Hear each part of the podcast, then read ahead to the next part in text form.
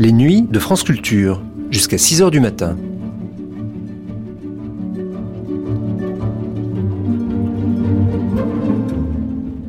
France Culture la nuit, une mémoire radiophonique.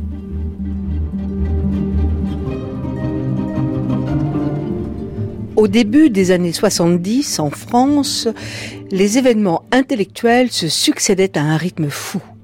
Chaque jour apportait ses nombreux lots de livres, de revues, d'interventions, de débats, de combats qui bouleversaient la pensée, transformaient les pratiques et renouvelaient le monde.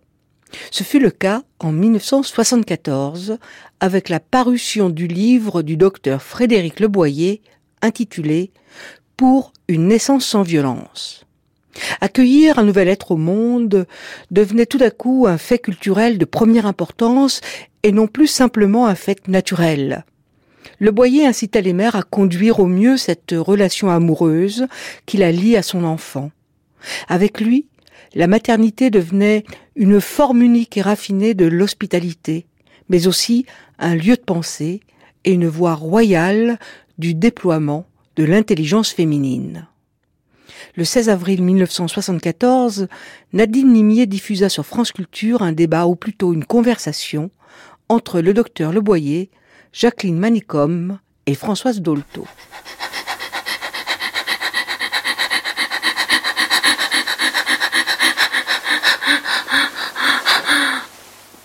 Dernière respiration, juste avant la naissance.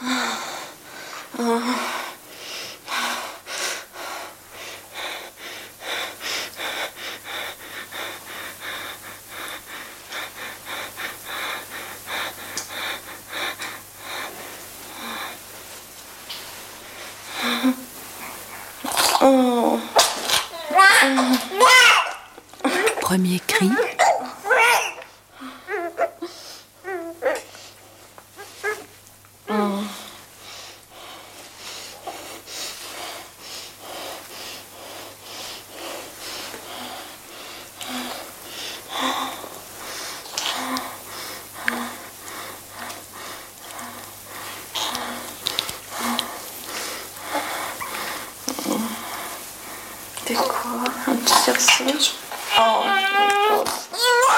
Première entre la mère et l'enfant.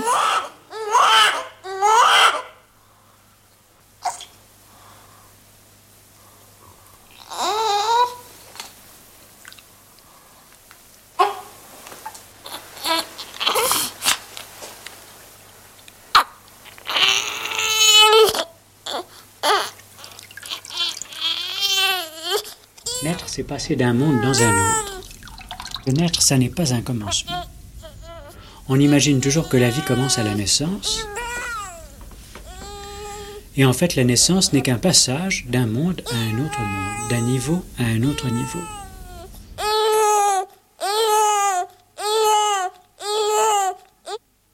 Le traumatisme de la naissance, ça n'est pas autre chose que l'intensité des sensations qui assaillent l'enfant et le fait qu'elles l'assaillent toutes ensemble.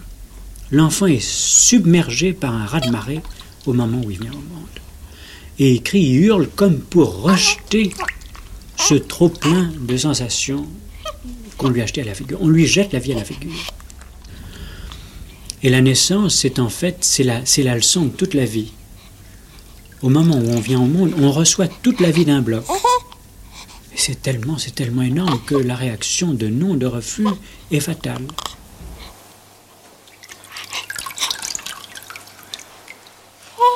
Freud a dit que toute angoisse n'était que la réactivation de l'angoisse de la naissance.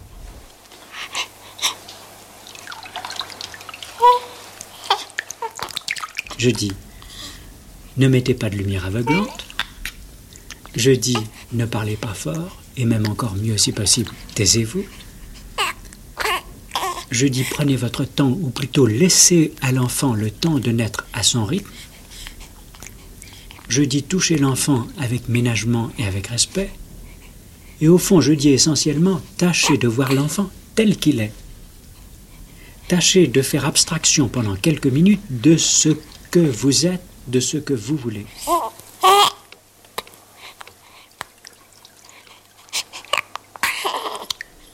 Il y a beaucoup là-dedans, dans ce document, n'est-ce pas, Frédéric Leboyer D'abord, vous avez, vous avez tous entendu un extrait de naissance. Vous avez assisté à une naissance, à une naissance différente, à la naissance d'un bébé mis au monde par Frédéric Leboyer, et dont vous avez entendu un extrait de la bande sonore.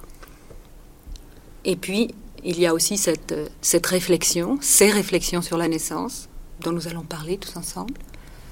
Et puis, il y a ce nouveau regard sur l'enfant.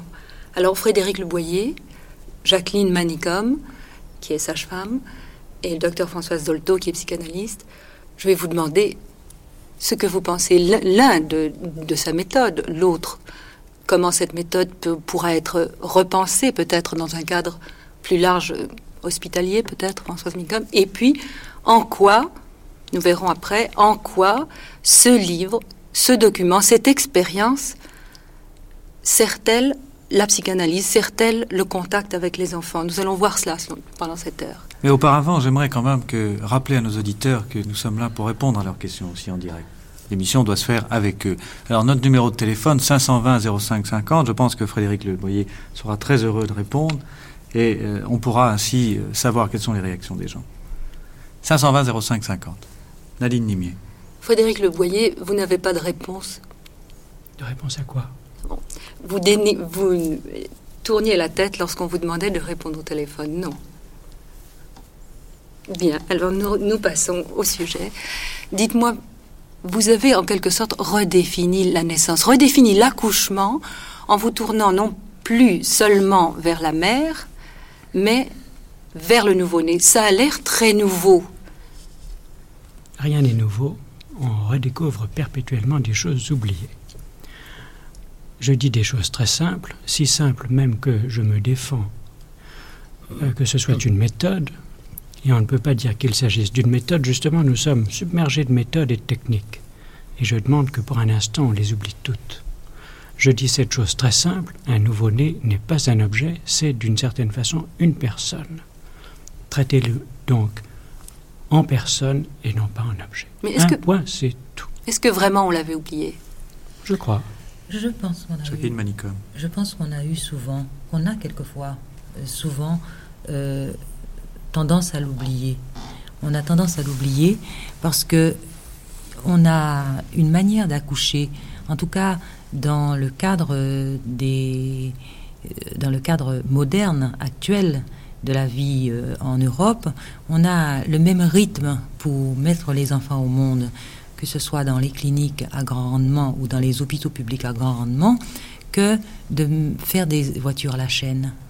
On a tendance un petit peu à compter cela. On a fait 10 accouchements dans sa garde, on a totalisé sur le grand registre noir 10 ou 12 accouchements, le chef de service est content. Ah oui, c'est une performance? Ah ben pardon, je comprends, ça ne signifie pas qu'il gagne beaucoup d'argent. Non. C'est pas lui qui touche l'argent à l'hôpital. Par contre, en clinique, c'est lui qui le gagne.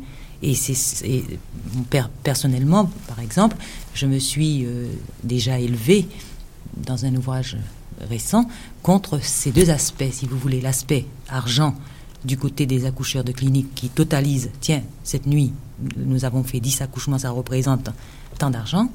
Et c'est affreux. Et à l'hôpital. Frédéric Le Boyer. Non, je vous en prie. et à l'hôpital, ce n'est peut-être pas, ce n'est certainement pas l'aspect financier qui est en jeu, j'en suis à peu près sûr, mais c'est l'aspect prestige. Dans telle maternité parisienne ou d'une grande ville française, on aura fait 4000 accouchements par an, ou on aura fait 10 accouchements par garde, et le chef de service se frotte les mains.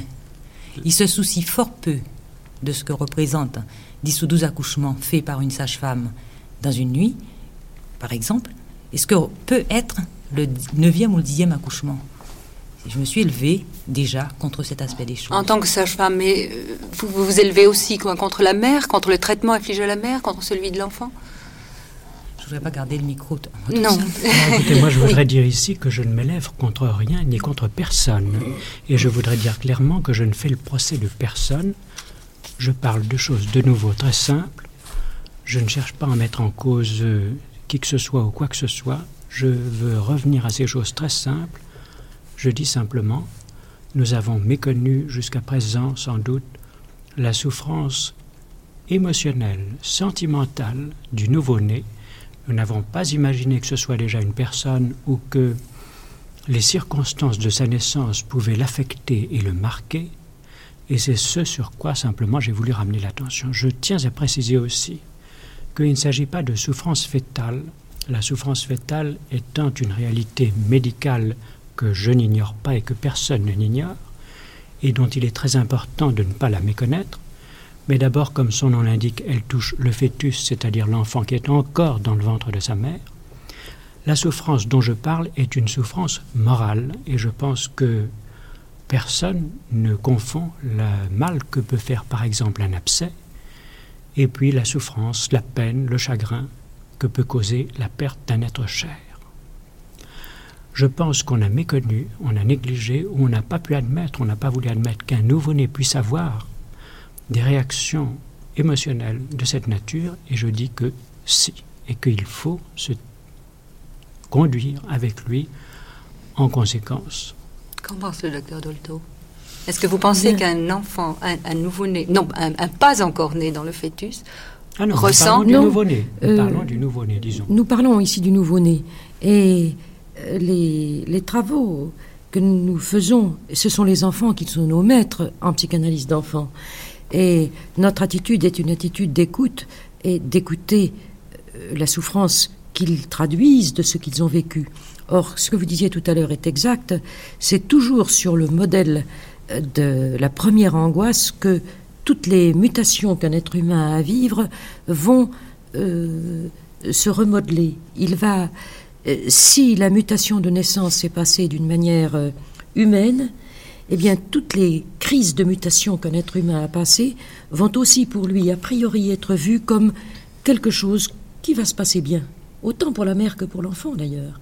Mais même si la mère n'est pas là, c'est. Je, parle d'enfants qui ont perdu leur mère, eh bien, c'est eux qui gardent toute la charge qui était partagée entre eux et la mère. Il y a une angoisse à la naissance, autant pour l'enfant que pour la mère. C'est très difficile de savoir lequel des deux. Et ce que je trouve admirable dans le film que j'ai vu de Docteur Levoyer, c'est justement, on voit la mère qui hum, sait qu'un accouchement, ça doit être quelque chose de brutal, qu'on doit gueuler, que l'enfant doit hurler, que elle s'étonne, elle se dit mais alors il, ne va pas bien puisqu'il ne hurle pas. Mais pourquoi parlez-vous tout bas, docteur? Il lui dit chut, il la calme et alors elle comprend peu à peu. Et puis au moment du bain, quand il lui dit Vous pouvez mettre votre main pour toucher le bébé. Mais elle n'ose pas. Un bébé, il était à l'intérieur. Comment une main qui est son revêtement de peau, comment va-t-elle savoir le toucher? C'est l'affaire des techniciens de toucher un bébé. On dirait vraiment de nos jours que les mères ont, pour leurs grands-enfants, des livres entre elles et eux des maîtresses entre elles et eux. Et quand ils sont petits, c'est l'accoucheur entre elles et eux, c'est l'assistante sociale, c'est l'infirmière.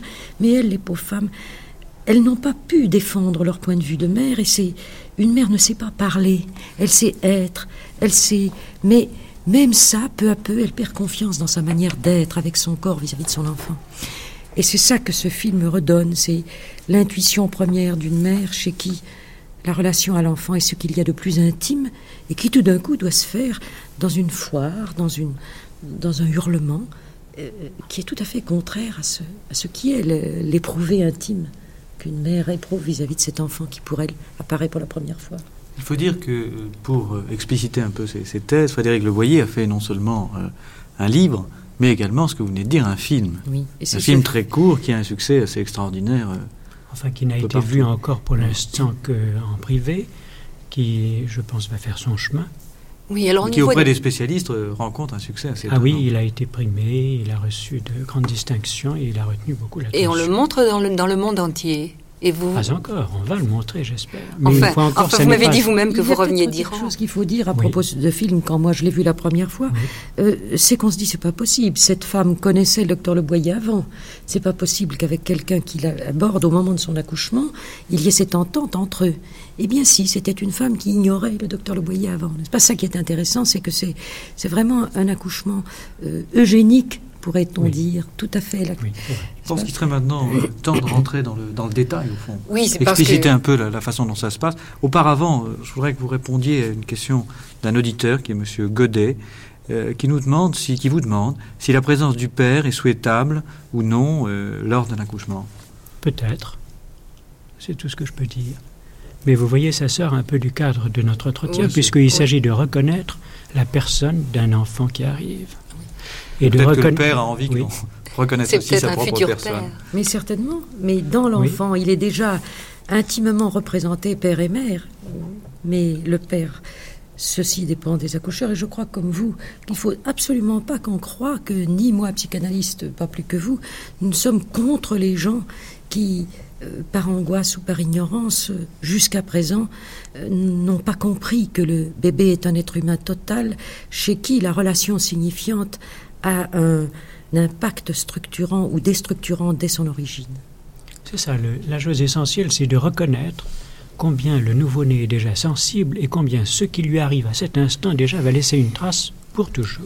Alors comment faites-vous justement pour respecter cette, euh, cette nature sensible du nouveau-né? Oui, parce que Comment ça se Frédéric Le Boyer, tout le monde n'a pas lu votre livre. Et, nous, nous sommes pénétrés de, de, ce qui a pu être un, enseignement qui nous arrive. Nous avons c'est encore un mot bien, bien trop prétentieux. et comment, comment ça se eh passe J'ai dit tout à l'heure que ce qui fait le traumatisme de la naissance, c'est l'excès d'intensité et de variété des sensations qui accueillent l'enfant quand il arrive. Et en somme, j'ai essayé de moi-même impressionné par les résultats qu'on pouvait obtenir dans l'accouchement sans douleur, l'accouchement concernant la femme, d'essayer d'en faire un prolongement pour l'enfant. Au fond, l'essentiel de l'accouchement sans douleur, c'est l'absence de peur. Et plus que accouchement sans douleur, on devrait dire accouchement sans peur. C'est ce que pense Jacqueline Malcolm. C'est absolument ce que je pense. Je le pense non seulement en tant que sage-femme, mais également en tant que femme, étant donné que j'ai accouché. Et, c'est une manière de se maîtriser. C'est un apprentissage euh, pour savoir se maîtriser au moment d'une contraction utérine. Or, une contraction utérine n'est effectivement pas comparable à aucune contraction physiologique normale dans le corps habituellement. Tous les matins et tous les jours, notre, notre estomac se contracte pour digérer. Nous ne le sentons pas. Et il arrive exceptionnellement dans nos vies de femmes que notre utérus se contracte. Il se contracte avec un bébé de 3 kg 500, 2 litres de liquide, un placenta qui pèse dans les 600 grammes, et c'est tout de même un événement. Et une contraction utérine n'est pas une chose banale, ni une chose euh, insensible. Pour moi, personnellement, je la compare à une grande vague qui arrive dans un océan tranquille. Et cette vague, il faut faire face à cette vague. C'est ce que je dis aux femmes. Ah, je, je, crois que si vous permettez, je dirais que non, je ne dirais pas qu'il faut faire face à cette vague. Il faut monter avec elle. Ah voilà, il faut couler avec elle, il faut monter avec elle, il faut la suivre. Or la, peur, c'est le refus, c'est le blocage. Et devant l'intensité de la vague, la, la femme a tendance à se bloquer et à refuser. À partir du moment où, au contraire, elle accepte à partir du moment où elle, elle coule avec elle, elle court avec elle, la douleur disparaît. Ah, alors là, je suis désolée, monsieur. Non, je, je suis désolée de vous, non pas de vous contredire, mais au moins d'apporter une nuance à ça. Je pense que vous pouvez dire, vous, homme, à partir du moment où elle monte avec la vague, ou qu'elle se met en dessous, enfin qu'elle a une attitude vis-à-vis de cette vague, qui est une attitude de d'entente, disons, la douleur disparaît. Ça, je ne suis pas du tout d'accord. Je ne pense, je ne pense pas, je ne pense pas. Et pourtant, je pratique. Euh, j'aide les femmes, même celles qui n'ont pas été préparées. J'essaie d'elles, quand elles arrivent, de leur apprendre à respirer et de les aider à accueillir cette fameuse vague utérine. Oui, mais cette vague reste quand même quelque chose d'extraordinairement intense, d'extraordinairement violent et, euh, et débordant d'une certaine façon, bien souvent. débordant dans la mesure où les femmes, justement, ne savaient plus respirer et étaient déjà privées d'une bonne partie de leur capacité respiratoire. Nous voilà en train de parler de l'accouchement. Je voudrais qu'on parle de la naissance. Moment où la vague vient mourir ou s'écraser sur le sable. Là, il y a l'enfant. Qu'est-ce qui se passe d'habitude et qu'est-ce que vous faites à la place de cela? Eh bien, très simplement, par exemple, il y a, très peu, il y a peu de lumière. On a conservé la lumière nécessaire pour l'accouchement, car il faut voir ce qu'on fait pour accoucher, mais accoucher c'est encore la femme. Et puis à partir du moment où l'enfant sort, et où donc en quelque sorte on peut dire que l'accouchement est gagné, eh bien on ne garde qu'une lumière douce, non aveuglante, pour épargner les yeux du nouveau-né. Mais vous n'êtes pas dans le noir. Non, pas, pas dans le noir, vous êtes dans la pénombre. Dans la pénombre, bien. Voilà. De même, on fait attention au bruit. Et on réalise, à partir du moment où on admet qu'un nouveau-né perçoit les sons, que, étant donné que jusqu'alors les sons lui parvenaient car il perçoit les sons dès avant la naissance, à partir du moment où l'écran protecteur des eaux maternelles ont disparu, eh bien, les sons lui, lui parviennent d'une façon tout à fait différente. Et je pense qu'il est intéressant, il est bon justement, de parler doucement et de maintenir un niveau sonore modéré dans une salle d'accouchement. Toujours pour ne pas créer de rupture Non, toujours pour ne pas choquer par un excès de sensation. Je vous arrête un instant. L'enfant a vécu neuf mois dans le ventre de sa mère avec le battement de son cœur, dont j'ai appris que ça représentait un bruit très très violent, très très intense. Donc il a vécu euh, neuf pas mois vécu dans le silence, dans le bruit. Mais c'est la rupture qui se produit au moment de la naissance, étant donné que justement tous ces bruits lui parvenaient auparavant filtrés par les os. Est-ce qu'on a pu mesurer justement ce qu'entendait le, le, Ça, je ne sais pas. Je ne suis pas qualifié pour vous répondre. Mais simplement, si vous-même vous êtes mis dans l'eau, sous l'eau, si vous avez fait de la nage sous-marine, vous savez très bien que les bruits de la surface, ou même que les bruits de l'eau, vous parviennent très différemment. Au fond, il est protégé par une espèce de bulle. Hein? Cousteau a fait le silence de la mer, et ce silence, ça signifie quelque chose. Or, quand vous émergez tout d'un coup, vous êtes assailli par les bruits du monde aérien. Effectivement, l'enfant est protégé dans une sorte de bulle, et puis tout d'un coup, il en sort. Et à partir du moment où cette protection n'est plus là, je pense que il ne s'agit pas de supprimer les bruits, mais il faut faciliter, il faut apprivoiser en quelque sorte le passage d'un monde à un autre monde. Donc la lumière, le bruit. Et y a-t-il d'autres éléments? Très eh bien, important, oui, aussi le par exemple la façon de toucher l'enfant. Oui. Car un nouveau-né a d'une part une peau très sensible, et d'autre part, ses sensations proprioceptives, c'est-à-dire qui viennent de l'intérieur du corps, sont très riches, étant donné en grande partie surtout que sa colonne vertébrale a encore la souplesse de la nouveauté. Et donc, dans la façon de toucher l'enfant, dans la façon de le manipuler, je crois qu'il faut une grande lenteur, une grande douceur et une grande continuité que souvent nous avons perdu dans nos gestes. C'est-à-dire qu'il ne faut pas le suspendre par les pieds ou par les bras, comme on le voit trop souvent, c'est ça? Est-ce qu'on doit dire il ne faut pas? ne, ne, disons pas il ne faut pas. Vous voyez, je, une fois encore, je ne veux pas m'inscrire contre ceci ou contre cela. Il ne s'agit pas du tout de faire une critique de ce qui s'est fait. Il s'agit d'ouvrir une nouvelle direction. Un point, c'est tout. Mais qui doit faire ces gestes dont vous parlez? Eh bien, soit l'accoucheur, soit la sage-femme, puisque ce sont eux en général qui accueillent, qui prennent l'enfant.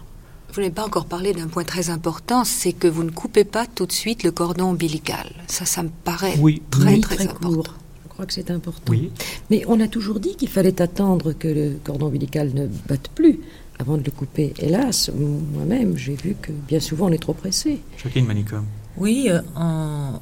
ça n'est pas une règle que de, d'attendre forcément que le cordon ne batte plus. Enfin, à l'école des sages-femmes, euh, nous avions il y a donc déjà 15-16 ans, fait, fait une expérience. C'était pas du tout concernant l'accueil de l'enfant à propos du cordon qui bat ou qui ne bat pas, c'était concernant les ictères. Mmh. Et on s'était demandé si euh, garder le cordon, euh, attendre que le, les battements du cordon cessent, accentuer les ictères ou pas. Et, et c'était simplement à ce niveau-là. Et alors? Il y a d'autres accoucheurs, enfin moi j'ai travaillé avec d'autres accoucheurs et des sages-femmes qui, personnellement, moi, c'était un peu ma, ma, ma position, je, je, considérais au départ que tant que le cordon battait, au fond, ça apportait à l'enfant une euh, du sang, quoi, dont il, a, dont il pouvait avoir besoin. Et je n'avais pas pensé, pendant longtemps, je n'avais pas pensé à l'aspect affectif de, et psychologique de, de, ce battement du cordon. Actuellement, j'essaye de. Je garde le cordon le plus longtemps possible tant qu'il bat, lorsque tout va bien. Mais là, par exemple, Frédéric Leboyer, est-ce que pour vous c'est fondamental, ce problème du cordon? Écoutez, là, nous nous engageons sur une discussion médicale. Or, je crois que nous ne faisons pas une émission médicale et je n'ai pas l'intention de discuter de problèmes qui sont purement médicaux ou biologiques, n'est-ce pas? Nous parlons de l'aspect psychologique, affectif de la naissance, et je crois que c'est là où il faut rester. Oui, je suis bien de votre avis. De... Et justement, je, je, voudrais vous demander à tous si le nouveau-né a des souvenirs. J'emploie un terme, il faut bien l'employer. Et je crois que vous avez à ce sujet un épisode assez important. Alors, j'ai reçu, effectivement, par exemple, j'ai reçu pas mal de lettres à la suite de mon livre, et je pense par exemple à une lettre d'une lectrice du sud de la France, de la région de Privas, qui m'écrit, et je crois que je peux faire état de sa lettre, puisque justement elle me la propose à cette intention, elle me rapporte son expérience personnelle. Et elle me dit, je suis né en 1915, et un mois après ma naissance, je me retrouvais pupille de l'assistance publique, c'est-à-dire que sa mère l'avait abandonné. Elle me dit, je passe sur mon enfance et sur ma jeunesse, qui ont été très heureuses car j'ai été élevé par une femme pleine d'affection et pleine d'amour. Et malgré cela, pendant toute ma vie, j'ai été poursuivi par un cauchemar qui se reproduisait une dizaine de fois par an. Dans ce cauchemar, je voyais une femme d'un certain âge s'approcher de moi. Elle était coiffée d'une charlotte, et la charlotte, parlait-il, est une coiffe assez spéciale de cette province, aussi spéciale que par exemple la coiffe des Alsaciennes. Donc elle dit, je voyais dans mon cauchemar une femme d'un certain âge s'approcher de moi, elle était coiffée d'une charlotte, et ses intentions étaient si manifestes. Je voyais ses mains s'approcher de ma figure, ses impressions étaient, intentions étaient si manifestes que j'éprouvais une angoisse intolérable et je me réveillais en hurlant. L'angoisse était si forte qu'il fallait pendant des heures me calmer, me consoler. C'est ma mère d'adoption qui s'en chargeait pendant ma jeunesse, et puis plus tard, comme je me suis marié, et que malgré tout ce cauchemar recommençait, c'était mon mari qui, au sortir de ses cauchemars, était obligé de me calmer. Or, à l'âge de 39 ans, j'ai par hasard retrouvé ma mère. Et elle m'a expliqué les raisons de son abandon. Elle était tombée enceinte sans être mariée à l'âge de 18 ou 19 ans. Et quand sa propre mère, ma grand-mère, avait appris ça, elle s'était mise dans une violente colère, et dans ce temps-là, ça devait sans doute souvent arriver. À quelque temps de là, ma mère accouchait, et ma grand-mère, toujours furieuse, s'est jetée sur ma mère, l'a battue, et bien plus, quand je suis né, a essayé de m'étrangler. Or, quand j'ai demandé qu'on me décrive ma grand-mère, j'ai reconnu le, personnage de mon cauchemar. Elle portait la même Charlotte et elle avait exactement les traits de cette sorcière qui hantait mes nuits. Voilà, je pense que vous avez déjà répondu par avance à une question qui était beaucoup plus simple, qui nous vient de Madame Destinée, qui nous dit euh, pourquoi, ou qui vous demande euh, comment pouvez-vous dire qu'il y a souffrance morale ou sentimentale chez le nouveau-né? Alors, à eh partir du moment où vous parlez déjà de souvenirs. ce sont, je crois que c'est sur des faits de ce genre qu'on peut se fonder. Je demanderai à Madame Dolto du reste qu'elle en pense. Comme vous dites très bien, personne ne peut dire a priori que c'est un souvenir si cette femme n'avait pas eu cette preuve. On aurait toujours pu croire que c'était un cauchemar qui traduisait des sentiments qu'elle avait affabulé de cette, avec cette image. Ou et des choses qu'on lui avait racontées. Oui, ou qu'on lui avait raconté. Mais sans, ça aurait pu être euh, quelqu'un de méchant dans sa vie, etc. Et là, vous en avez eu la preuve.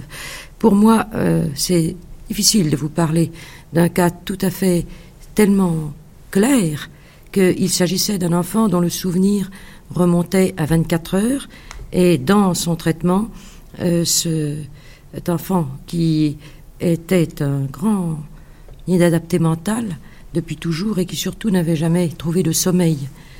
Et euh, dont je ne savais pas d'ailleurs qu'il était un enfant adopté, et c'est par là que je l'ai su. Cet enfant, dans une séance euh, de, traitement, a dit euh, des paroles sur deux voix. Une voix plaignante qui voulait garder le bébé et une voix agressive qui voulait le lui arracher, et il était comme un somnambule en parlant. Il ne se rappelait pas du tout la séance d'après ce qu'il avait dit, mais l'intérêt de la chose, c'est qu'il est parti et que la mère adoptive m'a dit il faut que je vous voie. Il a dormi comme jamais de sa vie il n'a dormi.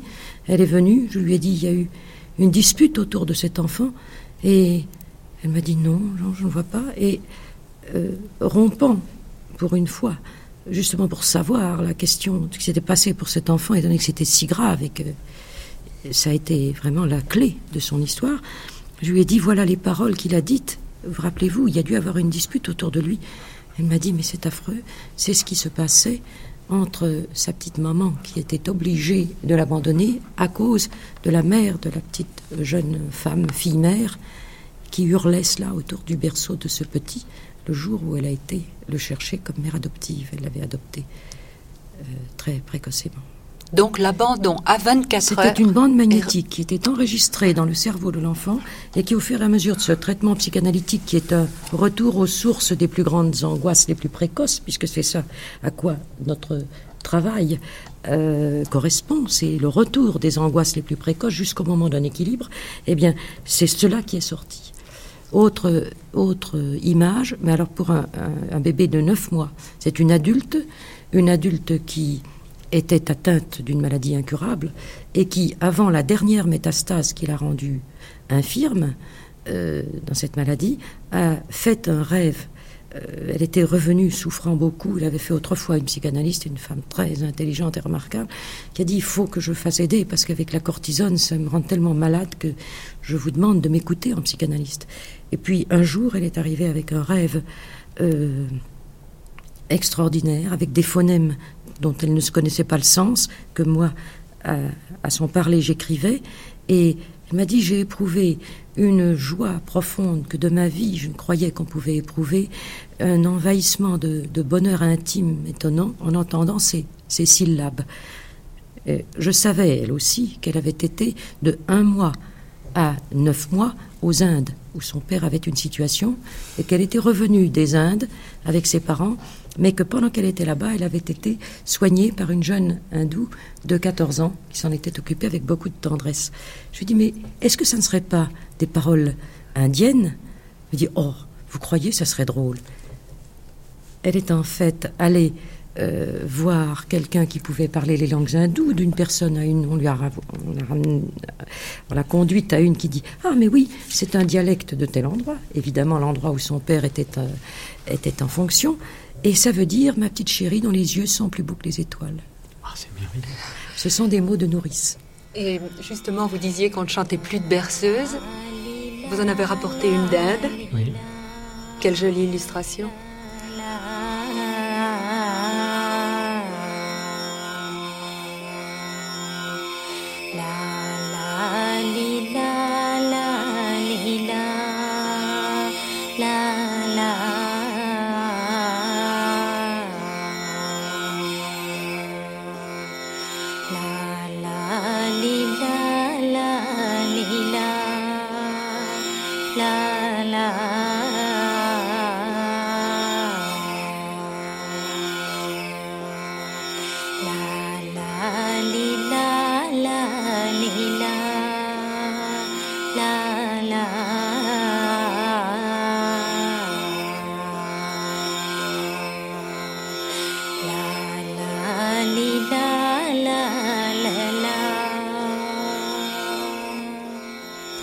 Ceux d'entre vous qui prendraient l'écoute juste à ce moment, je vous rappelle que euh, nous traitons d'un sujet extrêmement important, à savoir la, naissance, avec euh, Frédéric Leboyer, Jacqueline Manicom, François Dolto et Nadine Nimier qui a préparé euh, ce dossier.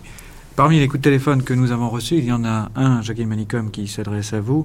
Ne pensez-vous pas qu'un enfant souffrirait moins si la femme était en position accroupie, accroupie pardon, lors de l'accouchement? Madame Hunsinger, qui habitait Evry, qui nous pose cette question. Il y a des femmes qui accouchent ainsi dans d'autres pays. Euh, je ne sais pas si l'enfant souffrirait moins. Euh, ça, je, ne me sens pas capable de répondre. Je n'ai pas fait d'accouchement euh, dans cette position, en mettant les femmes dans cette position. Mais tout ce que je sais, c'est que les femmes qui accouchent de cette manière-là, par exemple, en Amérique latine, euh, dans certaines tribus, les enfants n'ont pas l'air, ou en Afrique, les enfants n'ont pas l'air plus traumatisés que les autres, au contraire. Il y a, Probablement le passage est-il tout de même accéléré du fait de la présence Non, non, là, je voudrais dire une fois encore qu'on confond naissance et accouchement. On confond encore, comme toujours, la femme et l'enfant.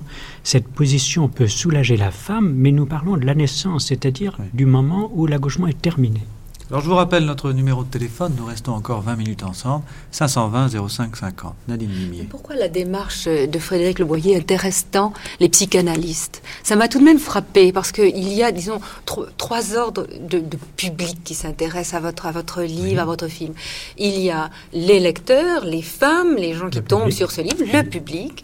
Il y a les praticiens, nous allons avoir, nous allons avoir en, en reparler, et qui se, qui se divisent vraiment en deux catégories catégories presque inconciliables parce qu'il y a vraiment les pour et les contre. Et puis alors, il y a les psychologues, les psychanalystes qui voient vraiment une ouverture. Et je voudrais savoir pourquoi. Eh bien, parce que tout ce qui est traumatisme surajouté et inutile, souffrance inutile, nous, les psychanalystes, nous savons qu'il y a au cours de l'évolution d'un être humain des souffrances inévitables et euh, résolutives et utiles. Celles-ci, nous pouvons aider un être humain à passer le cap. La naissance est une souffrance, certainement, cette mutation. Toute mutation est une souffrance. Faire le deuil d'un passé est toujours pour tout être humain une souffrance. Mais pourquoi en rajouter? C'est ça. Éviter les souffrances inutiles, il me semble que c'est un être humain avec un être humain. D'autant qu'à vous entendre, ça ne demande pas d'intervention extraordinaire. Enfin, on peut... Ça demande du bon sens, qui est une chose qu'on est en train peut-être d'oublier un peu. Et alors le succès pas, Il y a une question de... On a mis au point des techniques, on a mis au point des appareils qui, il ne faut pas l'oublier, sont toujours des perfectionnements de certains de nos perceptions, de nos sens, qui ont été euh, construits sous forme d'instruments. Et alors ensuite, on croit que c'est le progrès qui est cela. De ce fait, il ne faut rien euh, concevoir comme c'était avant. Depuis qu'on est dans le monde où la science a apporté des éléments de perfection à toutes nos perceptions, eh bien, du coup, on, ne, connaît plus la relation directe d'être à être. Or, c'est celle-là qui commence au début de la vie, et c'est celle-là aussi que nous ne pouvons pas éviter devant toutes les souffrances. Mais le corps et l'intelligence et l'affectivité d'un enfant sont exactement les mêmes à sa naissance qu'il les aura toute sa vie. Le, piano est là avec toutes ses touches, mais il n'a pas auditivement les mêmes fréquences qu'il aura plus tard. Il n'a pas, au point de vue touché, les références pour reconnaître les objets que peu à peu il va reconnaître. Il reçoit toutes ses perceptions en vrac, comme ça, et euh, euh, cet instrument si fin.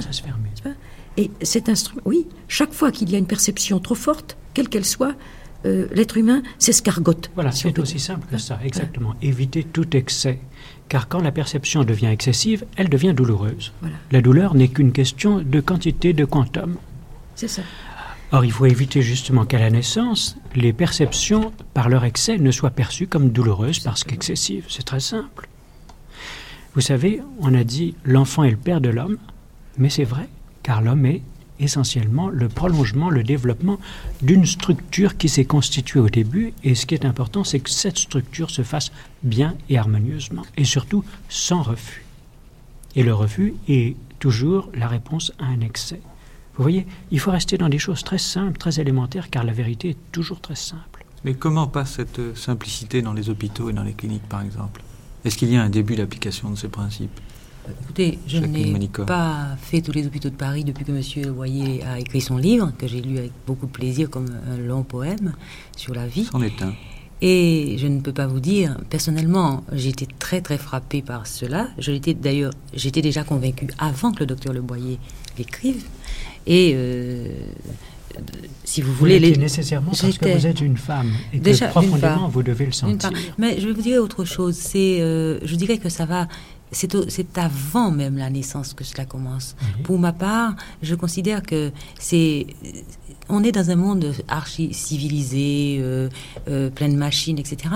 Et on a une manière d'aborder la conception, la grossesse et la naissance de, de manière particulièrement technique.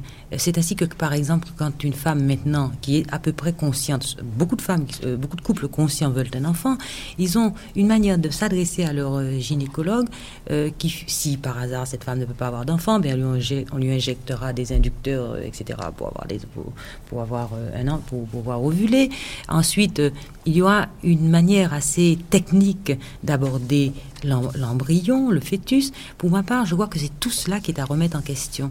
Et quand on palpe un utérus, euh, savoir palper un petit dos, euh, caresser une petite main, euh, taquiner un petit pied, doucement toucher à une petite tête en disant ce n'est pas un, une hauteur utérine que je touche, que je palpe, que je mesure. C'est un, bébé que j'ai entre les mains. Est-ce que le bébé reçoit Et je suis certaine, et j'en ai discuté un jour avec Madame Dolto, je crois que j'étais venue vous voir un jour à ce sujet, j'ai discuté avec elle, avec vous. Je suis convaincue, moi maintenant, quand je palpe les femmes, et ça peut paraître ridicule, euh, fou et tout ce qu'on veut, quand je, le, je palpe un enfant, dans un utérus. Je l'adresse, m'adresse à lui, je lui parle, je lui dis mon bébé, tu es bien là où tu es maintenant dans le ventre de maman. Et ton papa, est-ce qu'il t'aime? Il faut qu'il t'aime. Et je dis aux femmes, il faut que votre mari parle à leur enfant dans le ventre. Nous en avions parlé également. Parlez-lui, il entend. Et la manière dont on parle à l'enfant. Euh, est certainement très très importante parce que l'enfant a certainement une manière de percevoir une voix qui ne lui est pas hostile, qui, voilà, qui ne lui est pas hostile. Françoise Dolto. Moi, je crois qu'il perçoit euh, la vérité qui, euh, du désir de communiquer à lui qu'à la personne qui lui est attentive en tant qu'un être humain. C'est ça. Il l'apercevrait en chinois, en araméen, en, afghanistanais, en, en anglais. Ce n'est pas les mots, mais si nous, qui sommes des adultes, nous ne disons pas en même temps les mots vrais que nous sentons, alors nous mentons. Si nous parlions simplement avec des borborigmes ou des onomatopées, euh, nous ne serions pas nous-mêmes face à lui, car il y a une dignité, nous sommes lui, nous n'avons pas à jouer les bébés parce qu'il est un bébé, nous sommes un être humain qui parle à un bébé et qui entend notre intonation dans sa vérité, si vraiment nous sommes vrais. Mais il est certain que si euh, des personnes qui n'auraient pas du tout cette attitude de respect le feraient pour singer les gens qui, soi-disant, ça serait une technique, vaut mieux continuer ce qu'on fait, parce que c'est plus authentique en rapport avec justement cette absence de notion que c'est un enfant. Car c'est pas du tout pour être méchant avec les bébés qu'on est comme ça, parce qu'on n'a pas pensé. C'est par aveuglement. C'est pas, on n'a pas pensé qu'un bébé peut comprendre des paroles. Qu'un qu'un bébé de quelques jours, un bébé de quelques semaines, encore plus, et quelques mois, tout à fait, entend tout ce que vous lui dites et pourra supporter une épreuve si vous l'en avez prévenu. Exactement. Le professeur Ribado Dumas, qui était un grand pédiatre, disait à ses internes, à ses médecins, à ses infirmières, parlez au bébé. Et parlez-leur intelligemment. Oui, et ne parlez pas. Car ce sont les intonations. Et ne parlez pas en le manipulant tout le temps. Que la parole soit une parole pour communiquer, en même temps qu'il est au repos à ce moment-là. Ne confondez pas les besoins du corps et, le et les désirs de communiquer. C'est ça qui est très différent Toujours chez la simplicité. Oui, et puis, et puis que c'est un être humain qui a besoin de conversation déjà. Et très tôt, le bébé a besoin de conversation, indépendamment du fait qu'il a aussi besoin de soins. C'est pas très long, il est très vite fatigué. Mais c'est un baume, et ce sont dans, dans sa mémoire, ce sont des phonèmes qui sont porteurs de la présence maternelle, alors que même il commence à avoir faim, il commence à avoir des malaises, ces phonèmes qui lui ont été dits, et d'ailleurs qui sont dans les berceuses de temps de mère tout à fait normal et naturel, c'est ça qui lui revient en esprit, et c'est ça d'ailleurs que le bébé commence à croire qu'il dit quand il commence ses lalations. Les lalations d'un bébé sont très tôt des lalations qui correspondent à une certaine langue, celle qui lui est parlée, et pas les lalations des phonèmes d'une autre langue qui ne lui est pas parlée. Et le bébé a autant besoin de ça que de lait ou de nourriture. On a dit le nouveau-né, le bébé est un tube digestif. Non. Pas du tout. Il a besoin de cette nourriture matérielle, c'est vrai, mais il a besoin de l'autre aussi. Elle est même encore plus indispensable. Certainement. Vous parliez tout à l'heure du, progrès euh, technique, mais c'est-à-dire que les conseils que vous donnez correspondent à ce qui était appliqué auparavant, il y a deux siècles, trois siècles. Oui ou non On ne sait pas non, on ne peut pas comparer. parce que vous voyez, on, va nous dire ah vous voulez revenir en arrière, vous êtes contre le progrès, vous êtes simple curiosité, c'est pas ça. Non. Oui, justement, euh, Madame Messier vient de téléphoner et elle, demande ne pensez-vous pas que des anciens accouchements en famille, pas si anciens, euh, n'avaient-ils pas une atmosphère plus propice à la naissance pour l'enfant Sur le plan de l'atmosphère, certainement. Certainement. Maintenant, sur le plan de la sécurité, euh, manifestement, non. On a une sécurité technique quant aux aléas et aux difficultés de l'accouchement dans une maternité, un grand service hospitalier ou une clinique bien équipée qu'on n'a certainement pas à domicile, mais sur le plan alors du climat affectif, effectivement, c'est tout à fait autre chose. Et une, jolie question de Monsieur Franche qui vous demande Ne pensez-vous pas que lorsqu'on accouche une femme, on a l'impression de renaître en même temps que cet enfant et de reproduire sur l'enfant ce que soi-même on a vécu. Ça pose une question assez profonde. C'est ce que j'ai dit dans mon livre, du reste que d'une certaine façon c'est une obsession qu'on revit enfin. Et au moment d'une naissance, en quelque sorte, on revit sa propre naissance. On retourne à cet instant zéro. Et, et c'est pas comme ça que je le vis, moi, en tant que sage-femme. En tant que sage-femme, je ne vis pas comme si je naissais, et il est vrai que je suis une femme. Chaque fois que je mets un enfant au monde, et que je me suis vraiment beaucoup occupée de la femme, et pendant son travail, et durant l'accouchement, j'ai vraiment l'impression d'avoir accouché. Moi. Ah oui, vous, vous avez J'ai l'impression d'avoir accouché et il m'a été pendant longtemps. J'ai eu, j'ai, il a fallu que je me dise, mais il a fallu que, il a, chaque fois j'ai l'impression d'avoir fait l'enfant moi et de l'offrir à sa mère. Et il a fallu un temps, si vous voulez, que je réfléchisse en disant, mais il faut que je change mon comportement parce que ce n'est pas ça, c'est son enfant à elle et je n'ai pas à dire, voilà, c'est à le prendre pour vous. Oui. J'ai eu pendant plusieurs années ce, ce, sentiment. Oui, non mais pas de mon être, mais, mais parce que je suis une femme, il est vrai. Oui. Oui, mais un homme accouché. Et puis, je crois que c'est une déformation professionnelle de la profession médicale et paramédicale. Le fait de s'intéresser à soigner quelqu'un, il y a une, il y a une identification euh, à ses propres, à ses parents. On, le, on se sent euh, il est, il est aussi nécessaire à nous que nous avons été nécessaires à lui et nous nous rendons plus compte qu'il a sa vie à lui quand c'est un adulte et que euh, c'est à lui, en fin de compte, à décider. Et pour un enfant, c'est à ses parents. Et pour un médecin, c'est très facile de tomber dans ce travers. Et, et les études nous y préparent. C'est tout un travail, une attitude intérieure chaque fois qu'il est dit, par exemple, c'est très simple avec des pédiatres, de leur dire, mais chaque fois que vous parlez de l'enfant à la mère, adressez-vous en même temps à l'enfant. Tu entends, je parle pour toi. C'est tout simple. Et, mais ça change tout dans les relations de la mère et de l'enfant, et de l'enfant à lui-même. Mais on imagine toujours que l'enfant ou un bébé ne comprend rien. On imagine toujours que c'est un objet. Et on ne se rend pas compte à quel point, au contraire, ces perceptions même qui n'ont pas été encore conditionnées par le cadre restreignant du langage, sont sensibles et extraordinaires. On pourrait dire qu'un bébé comprend tout. tout en tout cas, il comprend beaucoup de choses que nous, nous ne comprenons plus. Une forme de langage animal Ah non. Non, non, pas du tout. Non, non, non, Il n'y a rien d'animal chez l'humain. Il est d'abord parlé avant d'être conçu. Il est parlé constamment tout le temps de sa gestation par ses parents. Et il est, dans son incarnation, ce qui, dans les paroles, ne pouvait pas se dire entre deux êtres qui s'étreignaient. Et c'est à ce moment-là qu'il apparaît. Il est donc la perfection de la parole dans le silence efficace et, et, la vérité des paroles qui sont dites, eh bien c'est l'enfant qui les manifeste. C'est pour ça qu'il est si près de la vérité et qu'il sent tellement la vérité de qui lui parle. Il est le verbe fait chair. Oui, absolument. Je pense quand même que le retour à des principes aussi simples a dû susciter un certain nombre de, réactions. Quelles sont les critiques que, l'on vous fait C'est pas, pas, un pas un retour à des principes aussi simples, c'est un rappel de principes qu'on a oubliés. Euh, je ne veux pas du tout récuser tous les progrès de l'obstétrique. Au contraire, nous les apprécions tous, et en grande partie, sans doute, l'accouchement sans douleur a pu voir le jour, à cause justement de cette sécurité qu'on offre aux femmes et qu'elles n'avaient pas dans le temps.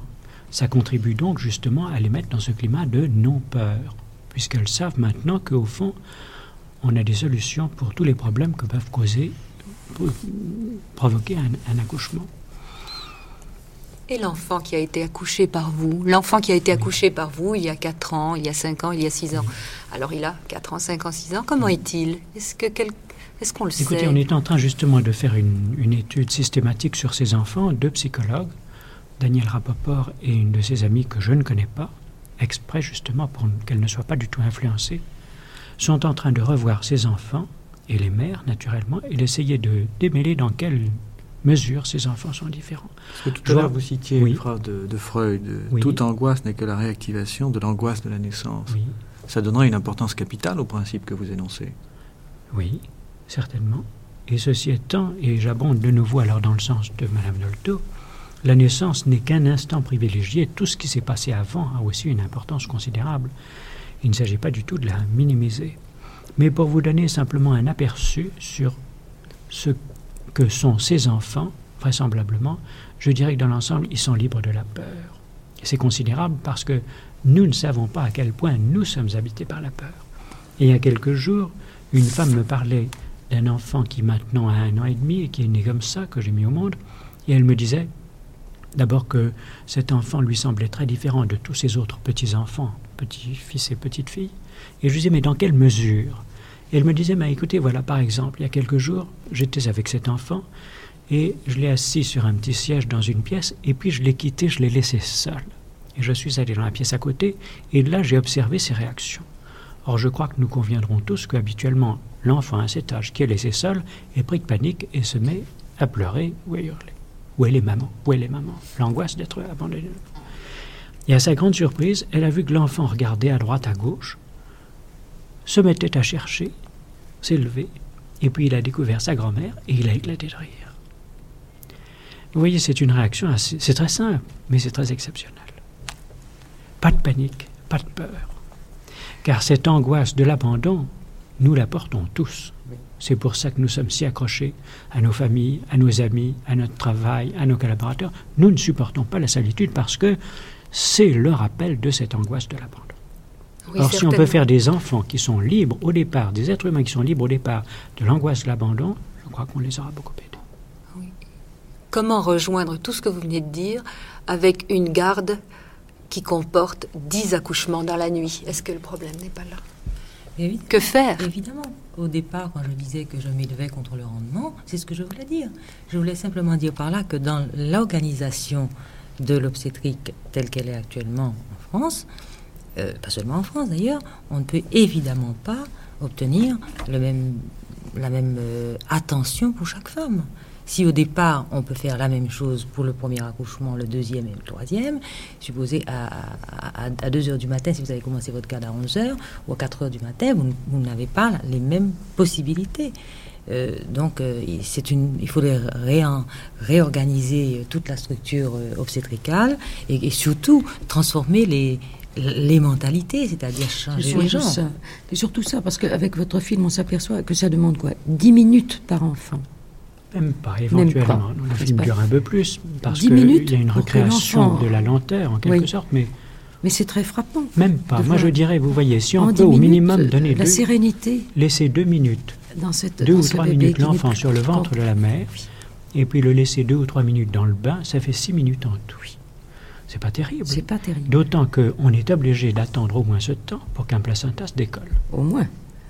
À moins que, artificiellement, on ne provoque son expulsion immédiate. Ça, c'est autre chose. Et vous savez, je crois que la question devrait se poser sur un plan beaucoup plus large, car tout se tient dans une société et il ne s'agit pas de savoir comment on pourrait transformer l'obstétrique, mais au fond, c'est tout simplement remettre en cause les structures dans lesquelles nous vivons. Ça dépasserait largement le cadre. Oui, le cadre de cette, émission qui, se, termine. Et je voudrais en terminant rappeler le dernier paragraphe de votre livre qui m'a qui m'a beaucoup étonné parce que là, ce que vous venez de, de nous de faire passer, c'est au fond un message d'espoir. Et euh, lorsqu'on lit ce livre, le dernier paragraphe est le suivant. Le rire et les larmes sont bien proches, et cette grande joie qui vous émerveille ne vaut guère mieux dans un sens que le chagrin. Ce n'est encore qu'un masque. Qu'y a-t-il alors quand l'enfant est sans masque? Qu'y a-t-il quand la joie comme l'appel ont disparu? Rien, presque rien, regardez. La sérénité.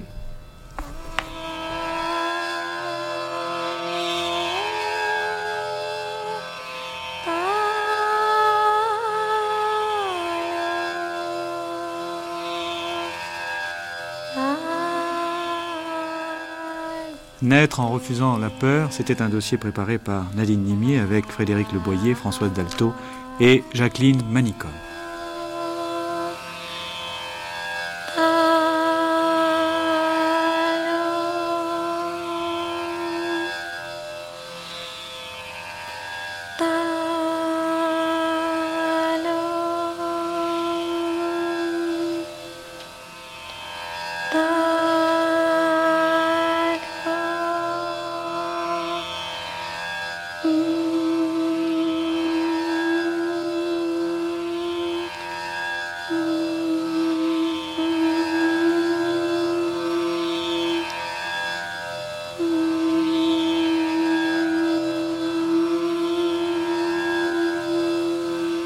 Cette émission a été diffusée pour la première fois le 16 avril 1974.